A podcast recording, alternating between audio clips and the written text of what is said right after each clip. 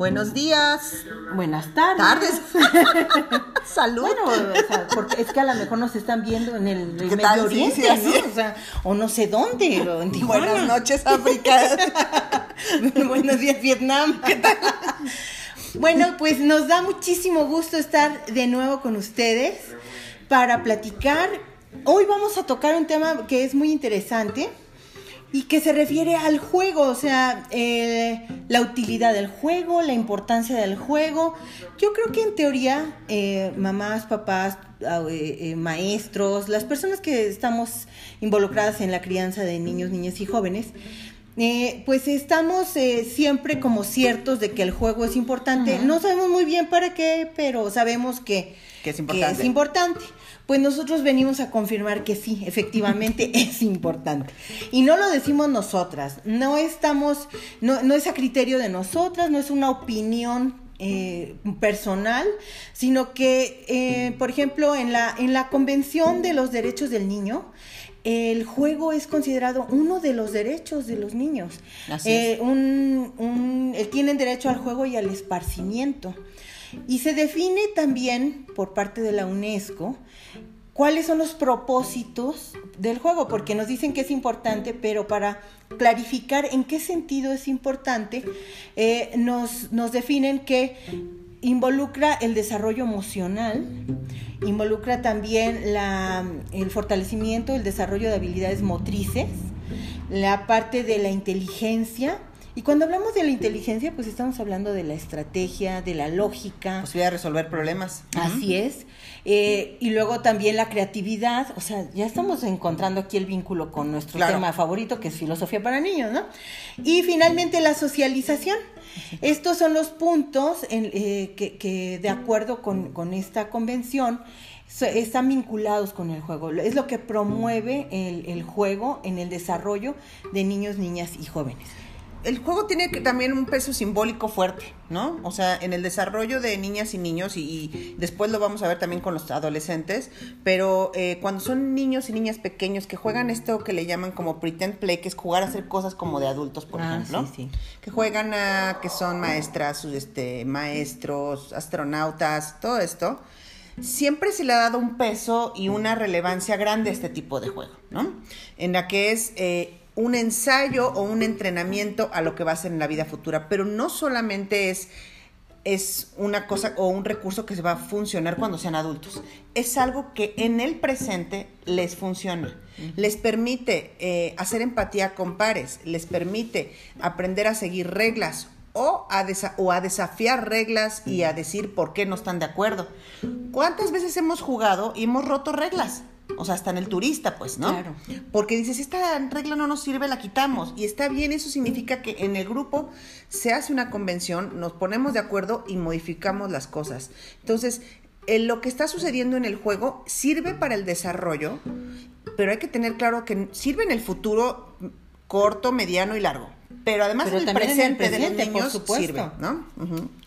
Eh, otros beneficios que ahí sí los encontramos nosotras eh, respecto al juego, con base, por supuesto, en nuestra experiencia y en lo que hemos este, leído, en lo que hemos estudiado, eh, está la parte de, bueno, el juego también forma parte de la relajación y el entretenimiento, es. que es, es una, un alivio al estrés, por ejemplo, un alivio a la ansiedad.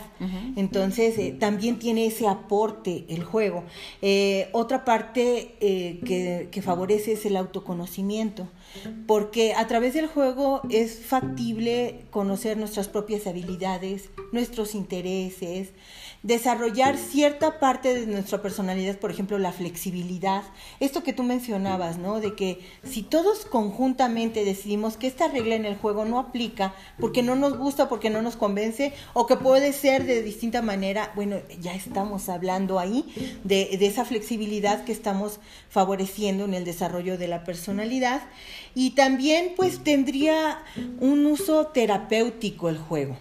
El juego es, es muy utilizado, por ejemplo, si tú basta con que pongas atención a, a qué están jugando los niños, niñas y jóvenes para que te des cuenta qué hay en su cabecita. Así es. Estás entrando a su A mundo. su mundo. Entrar al mundo es Así a es. su mundo. Entonces, eh, eh, pues la verdad, en- la, la aportación del juego, pues ya está vista que es enorme y que es.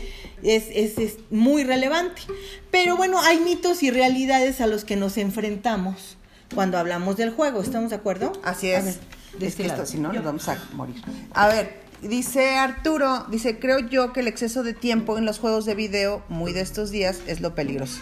Es que lo peligroso es el exceso. El exceso del tiempo. No el videojuego. pero justo lo que estás diciendo es, es correcto. El exceso de tiempo.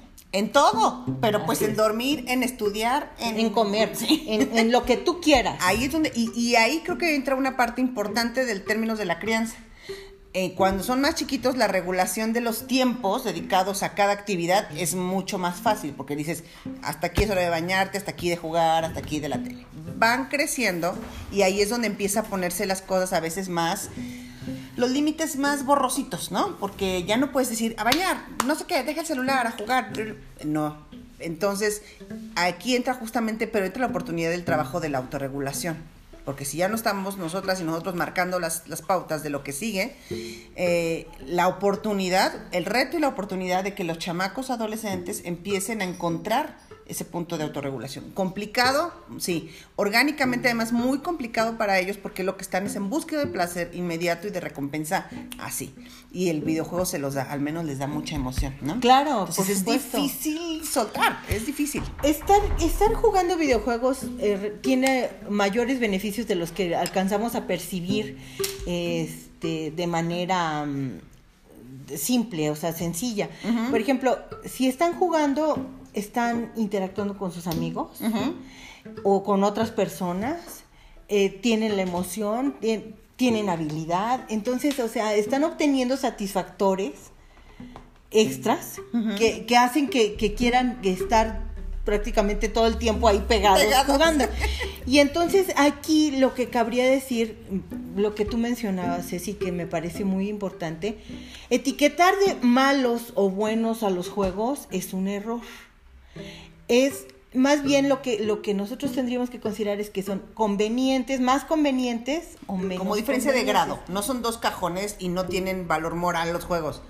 Así sea el más de más disparo, de más zombie, de más GTA, lo que quieras, hay funciones, o sea, y además, eh, luego a veces hay como argumentos de, no, es que es una matadera en ese video. Ok. Si fuéramos consistentes, luego entonces no solo no jugarían cosas de matadera, sino no verían películas donde hay matadera, no oirían canciones, o sea, no nada. O sea, si fuéramos estrictamente coherentes. Así es. Pero lo que pasa es que muchas veces, y lo que ha pasado en mucho tiempo, es que el discurso pone en el centro al tema del videojuego como el responsable de casi cualquier catástrofe, es el videojuego porque es de lo que menos conocemos los adultos con lo que menos nos comprometemos. Entonces, como nos parece lejano y como normalmente le tenemos muchas veces miedo a lo que no conocemos bien, pues es eso, ¿no? Es que el Fortnite, es que el Fortnite no va a acabar con esta generación. No, no va a acabar y las, las amenazas reales de esta generación son otras, el no el Fortnite. Entonces, eh, sí, no es, no es, una, no es un juicio moral es de conveniencia y es de grado. Es más conveniente, menos conveniente, ¿no? Ay, no. No, no, no, te reinicies. ¿Qué está pasando? Hoy no está cooperando la compu con nosotros. ¿Dijiste aceptar? ¿No? Bueno, si nos, si nos corta esto porque se en mi celular. la computadora, quiere que, que recuerden que los queremos. Le dije aceptar. ok. Bueno, pues esperemos que, todo siga bien. Dios nos guarde. Entonces tendríamos aquí que, tener, que tomar como referencia ciertos criterios, ¿no? Para saber qué juegos son más convenientes y cuáles son menos convenientes. Bueno, primero tendríamos que saber para quién, quién va a jugar. Así es. ¿Para qué edad? De acuerdo con la edad, entonces el juego puede ser súper conveniente o cero conveniente, Ajá. ¿sí? la, la, la edad y la, la, condición de las personas. Hay condiciones, personas en condiciones especiales, con requerimientos especiales. Entonces va a haber eh, juegos que aportan mucho a su desarrollo, que son muy favorecedores, y juegos que, que no, le, no les son convenientes. Claro. Por ejemplo, eh, eh, una condición de, de epilepsia. este, pues sería, eh, Claro. los videojuegos eh, así que, que tintinea la luz. No es pues, la o mejor sea, idea. Así es. O para otras condiciones, ¿no? Entonces ya es el segundo criterio. Uno es la edad, otro es la condición de las personas y otro es el propósito. ¿Qué es lo que tú buscas con este juego? Si tú lo que quieres es que sea algo didáctico para desarrollar en tus peques, en los más pequeñines, ¿no? Eh, pues el reconocimiento de los colores y el reconocimiento de los animales y bueno, pues entonces hay un- una gama de juegos que van a ser muy propicios para, para ese fin. Pero si tú lo que quieres es desarrollar socialización, bueno, pues entonces tendrás que recurrir a otro, o desarrollar la creatividad, o favorecer el, el pensamiento lógico. Depende cuál es el propósito, o solo entretenimiento. Solo entretenimiento. Quiero puro placer. desfogar, quiero eh, librar la ansiedad, quiero sentirme bien, quiero sentirme contenta, quiero interactuar, va- van a venir mis amigos y, y quiero, quiero jugar. Bueno, pues entonces también se vale. Lo que no se vale es querer sesgar, porque nosotros en nuestra visión de adultos, pues sentimos que siempre sabemos qué es lo mejor para, para los hijos y las hijas, y, y nuestro criterio es el, el- el que la rifa, ¿no? Pero, pero cuando tú solamente quieres, es que ese juego, ¿qué te aporta? O sea, o en qué te, qué cultura, sé. mejor ponte a leer un Mejor- libro. Ay, pobres niños. O sea, no, sí sé. que se ponga a leer un libro, pero no, no que los, no que tengas que sustituir tu hora de juego por leer un libro, porque Hasta ahí hasta está mal para el libro, porque entonces el libro es lo Es presentas como lo opuesto al juego y lo vas alejando mucho más del terreno del placer. O sea, Así en lugar es. de que el terreno, el libro entre al mundo de lo lúdico también, ¿no? Y de lo y las alternativas de entretenimiento y de placer, se vuelve el opuesto. En vez de jugar, mejor lee un libro. Lo estamos presentando como el antagonista del juego. así es. Bueno, pues eh, eh, quería yo hacer mención que la UNESCO eh, destaca que, que el juego, quien no juega, está enfermo del cuerpo y del espíritu. O sea, imagínate Ay, qué Dios. aseveración. Ay, ¿no? mamá. Y, y lo que pasa es que sabes que el juego no es privativo de, de niños, niñas y jóvenes. O sea, nosotros como Pareciera, adultos nos no. encanta jugar. Así es. Entonces, si no te gusta jugar, pregúntate por qué no te gusta jugar, qué es lo que no te gusta del juego. Porque la verdad es que es una oportunidad de, socializ- de socializar, de convivir, o sea, tiene tanta por- ah, tanto aporte, tanto beneficio. Y los juegos vienen en distintas presentaciones, ¿no? Unos involucran el uso de juguetes, del uso de, de- de cosas físicas, de materiales, de, de- de determinados apoyos. Otros representan, si ustedes no alcanzan a oír el ruido que se oye aquí afuera, son muy afortunados. Si los alcanzan a escuchar, Perdón. les ofrecemos una disculpa. Este, así es. Y sabes que estaba ahorita justamente pensando, Gina, cuando hablamos de todas estas ventajas, además de entrarle ahorita a la, la- la clasificación de juegos, hay una muy importante y es, además de apreciar tus facultades y tus habilidades, es aprender a ganar y aprender a perder, que es difícil.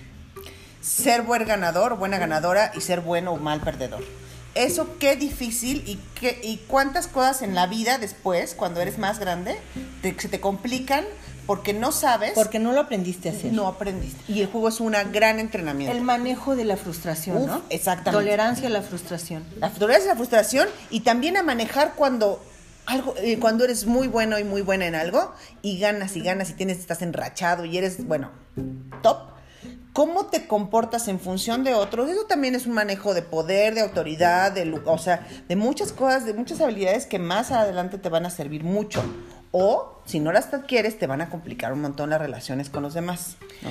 Y también la parte del desarrollo de la habilidad para trabajar en equipo, ¿no? O sea, o- es que tiene tantas... Y, y, por ejemplo, esto que estamos mencionando para los niños, después te lo evalúan cuando entras a trabajar, cuando creciste. Ah, y sí. te- y entonces estás en un assessment y forma parte de las habilidades blandas que tienes que desarrollar para ser exitoso en tu trabajo. Entonces, ya estamos viendo qué impacto tiene en tu vida actual, en el presente, como tú bien decías, pero también en, a futuro, ¿no? O sea, no es una actividad aleatoria de relleno en la vida de niños y jóvenes.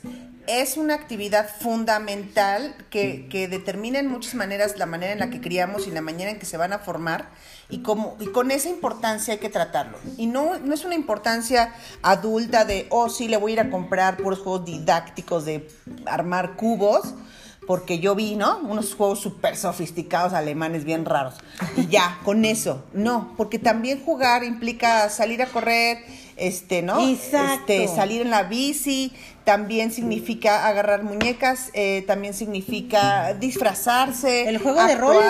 Hacer voces, eh, todo eso es jugar, no solamente en... El concepto de juego es muy complejo porque estaba leyendo esta semana un artículo que dice que es muy grandote porque contiene opuestos. Contiene al juego libre y contiene al juego estructurado. Contiene al juego solitario y al juego en equipo. Contiene al juego amistoso y al juego que es por rivalidad. es una cosa enorme el tema del juego. Entonces, de toda esta gama es donde nosotros podemos tener la oportunidad de elegir qué nos sirve y qué jalamos y qué no. ¿sí? Ay, espérame, es que algo dije acá. Ay, no, no. Ay, no. Nosotras no nos vamos. Dice, el juego en ese tiempo de encierro es una excelente arma para convivir en familia. Este, sobre todo si los chicos no están acostumbrados a jugar juegos de mesa. fíjate Arturo que tienes una razón enorme. Yo, yo voy a compartir que en estos tiempos de pandemia, en estos tiempos de encierro, Eh, hasta pena me da, porque... Ya dile, Gina, ya. Pues mi hijo, mi hijo aprendió a jugar serpientes y escaleras. No, no lo conocía. O sea, nunca nos habíamos detenido a jugar eso. Habíamos jugado otras cosas, por supuesto, pero, pero aprendió a jugar eso, aprendió a, jugar Rumi, aprendió, este, bueno, lotería, no habíamos jugado lotería antes, qué pena, pero, pero sí, tienes mucha razón, en estos tiempos ha sido una manera de establecer vínculo, de establecer como que incluso fortalecemos la, la parte afectiva, la parte este, la convivencia. Se rompe la rutina, ¿no? O sea, también es un elemento que rompe rutina y que favorece la, relación en otros términos, no siempre en los mismos, en los cotidianos de siéntate a comer, y, eh, sino es rompe el tema, ¿no? Y trae, trae estímulos novedosos. Así es. Y dice Luis, a pesar de las ventajas, beneficios o conveniencias de los videojuegos, como padres de familia debemos de observar a nuestros hijos y ver cómo se están desarrollando, tanto mental como, en mi opinión, principalmente físicamente. Esto debido a que nos encontramos con niñas y niños de, primaria, de primero a sexto, no solo los pequeños, que no saben lanzar, no saben brincar, entre otras cosas esenciales para su desarrollo motriz y tan indispensable esto para su desarrollo intelectual. Es una lástima que no se le dé la importancia que se debería darse a lo lúdico y al deporte en las escuelas mexicanas. Sí, en el tema este de la diversidad y la prudencia y la mesura está el secreto, ¿no? Es no todas las canicas puestas en una misma canasta, es un rato de esto, un rato del otro, un rato acá, este, un rato de moverse con las piernas, de mover un rato de jugar solo, otro rato jugar acompañado, ahí es donde está un poco más el secreto, ¿no? Como Así es, o sea, el, equilibrio es lo que decíamos, o sea, ¿cuál sería el problema de, del videojuego? Pues que solo sea videojuego y que todo el día sea videojuego. Es ahí, pero es porque no hay equilibrio. Así es no es el videojuego el que está mal, es la manera en la que lo estamos manejando. Y además que no está combinado con otro tipo de juegos. Esto que dice Luis me parece muy importante. O sea, no, se trata nada más de que estén en la poltrona echados jugando, ¿no? O sea, que se agarren la bicicleta, que se salgan con los amigos, que se agarren la pelota, el básquet, el fútbol. Y, y bueno, pues eso también forma parte de su desarrollo. Y si no hay un espacio para esa parte del juego físico, de, la actividad física, pues estamos dejando de lado algo también muy importante, ¿no? Así es. Eh, otros juegos desarrollan también, pues lo mencionábamos, la, estrategia, el pensamiento lógico, la inteligencia. Por ejemplo, la, el Monopoly, pues es pura estrategia, ¿no? O sea, y, y, ahí tienes hasta la matemática está involucrada. Hay distintos tipos de juegos que sirven para desarrollar, o por ejemplo también eh, para habilidades cognitivas, jugar memoria. El más básico de todos, ¿eh? Ah, realmente, y lo más primitivo, o, el dominó, que desde muy pequeñitos pueden este, aprender a que el 5 con el 5, y luego ya van tomando más habilidad para para buscarle la estrategia, ¿no? Cómo, cómo jugar mejor. O sea, hay distintas condiciones, que, distintos tipos de juegos, distintas categorías, y aquí lo, lo que debemos valorar más es siempre el juego, eh, el, el, más conveniente será con base en, en el propósito que perseguimos, uh -huh. ¿no? Eh, Ahora, otra cosa importante con los juegos y que muchas veces surge, pues a lo mejor en niños más pequeños y luego también lo tenemos en el tema de los adolescentes y los videojuegos, es este, este asunto de eh, si juega a matar, asaltar, a, toda una serie de delitos espantosos, ¿qué va a pasar? ¿No? O sea, va a salir y va a hacer lo mismo, va a agarrar un arma y va a matar gente ahí el problema no es el videojuego, el problema es que esa niña o ese niño no haya desarrollado la capacidad de diferenciar la de fantasía de la realidad. Ese sería un problema de crianza y un problema de conceptos que el cual habría que, que este, taclear pues de manera inmediata. Eh, no es pensar que niñas y niños no son capaces de autorregularse o de poder filtrar la información que están recibiendo de juegos eh, normalitos o de videojuegos por un lado puede implicar que los estamos subestimando y en el caso de que haya algún indicador que nos demuestre que efectivamente esa niña o ese niño está haciendo un como traslape entre la realidad y la fantasía y que aquello que está viendo este que aquello que está viendo en la pantalla lo va a llevar a la vida real, entonces estamos hablando de otro problema. Pero el problema no es el estímulo, el, el problema es cómo lo está eh, interpretando y cómo lo está replicando para afuera. Así es. Porque lo mismo podríamos pensar cuando juegan a la escuela o a la familia o a, ¿no? Cuando son más chiquitos. O sea, es, ¿será que se va a salir de aquí y se va a querer casar? No, no, no, no lo pensarías, ¿no? Sí. Hay que, este, ay, está entrecortada la comunicación. Ay, ¿qué está pasando hoy con el audio? Este. Oh, qué barbaridad. A ver si ahí nos acercamos poco... más o qué. Hoy estamos un poco así saladas. Sí, sí. No, ¿Sí? no, saladas nunca. Ah, no, ok. No. no la, la, la, conexión ha estado medio atropellado, pero nosotras muy bien. Ok. Dice Matt. Al padre de familia hoy en día les es más fácil librarse de esa responsabilidad poniéndolos a jugar, cuando el padre tiene la obligación y la responsabilidad de guiar a su hijo entre lo virtual y lo real. Así es, Maf. No sé si fácil, porque bueno, a lo mejor ahora es fácil conectarlos al Xbox y antes era fácil dejarlos que salieran a la calle hasta que se hiciera de noche. Mm, no sé si sea fácil o sea un recurso del cual a lo mejor no hay que abusar y que justamente hay que tener como prudencia en el uso de cuánto tiempo van, van a destinar al juego. Pero sí, nuestra obligación eh, es acompañarlos en el uso este y en la diferencia entre lo virtual o lo, fantasioso y lo real. Y cómo eso que está viviendo ahí, en, la, en, lo virtual, se traduce a su vida cotidiana. Porque si se traduce de manera en que nada más es estoy jugando con mis amigos y justamente estoy haciendo lazos con ellos y con ellas, pues bien. Si se traducen, me, se está portando de manera más violenta, reacciona de otras maneras, está amenazando gente, entonces ya sí, sería un problema que habría que, que remediar, pues, ¿no? Sí, yo creo que este, este último comentario eh, eh, tiene mucho, mucho sentido en, el, en cuanto a que nuestro rol como papás, en la, en la formación de nuestros hijos e hijas, pues es el acompañamiento, ¿no? Entonces, o sea, ya sea que sea en la calle o que sea a través de los videojuegos o sea cualquier otra cosa, el que tú te percates de a qué juega y cómo está, qué, cuál es la manera de pensar, o sea, el diálogo con los hijos, eh, eso es lo que te acerca e incluso es lo que te permite saber si en algún momento están interpretando de una manera errónea uh -huh. o se está confundiendo en cuanto a realidad y fantasía, ahí es en la parte en donde tú incides, ¿no? Entonces se reitera que el videojuego no es el problema.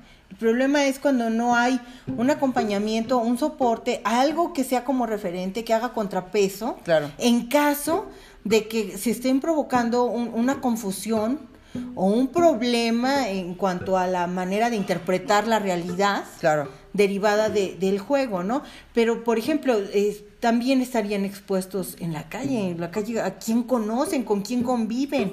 Mi hijo sale con su bicicleta, se va al parque, a, quién va a ver o, quién va a estar cerca y qué le va a decir.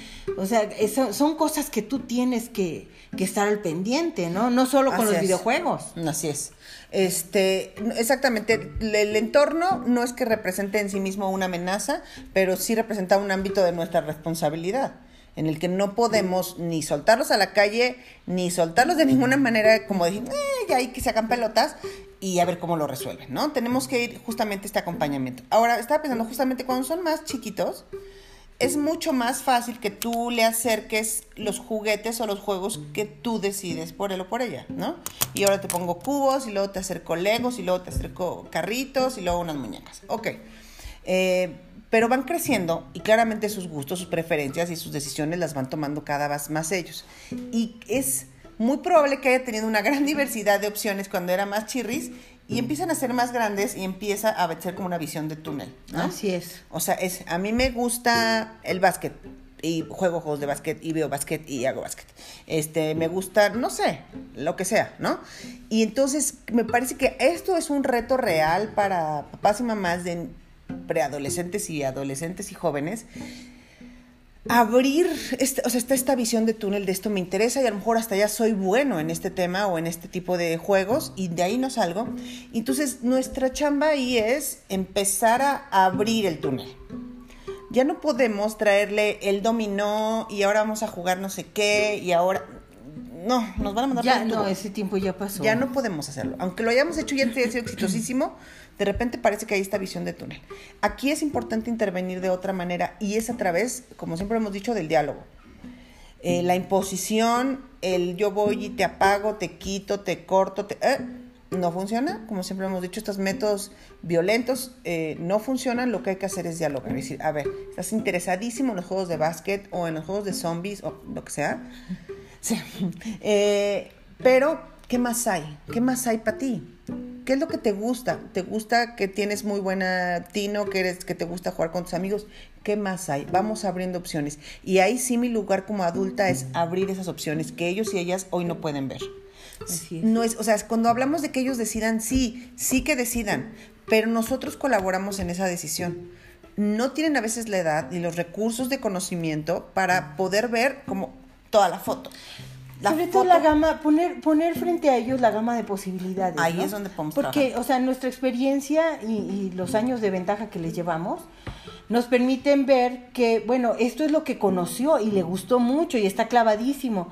Pero si tú pones en, en, frente de él una gama mayor de posibilidades, pues eso le permite ampliar su visión del mundo, conocer y explorar otras posibilidades y entonces, bueno, tomará sus decisiones porque eso es lo que finalmente queremos, que sean capaces de tomar sus decisiones.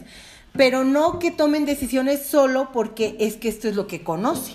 Esto es lo único que ha visto, es lo único que le han hablado. Tiene, todos aquí en la casa son futboleros de corazón y entonces esto es este lo que conoce, lo que vive, lo que oye, lo que practica.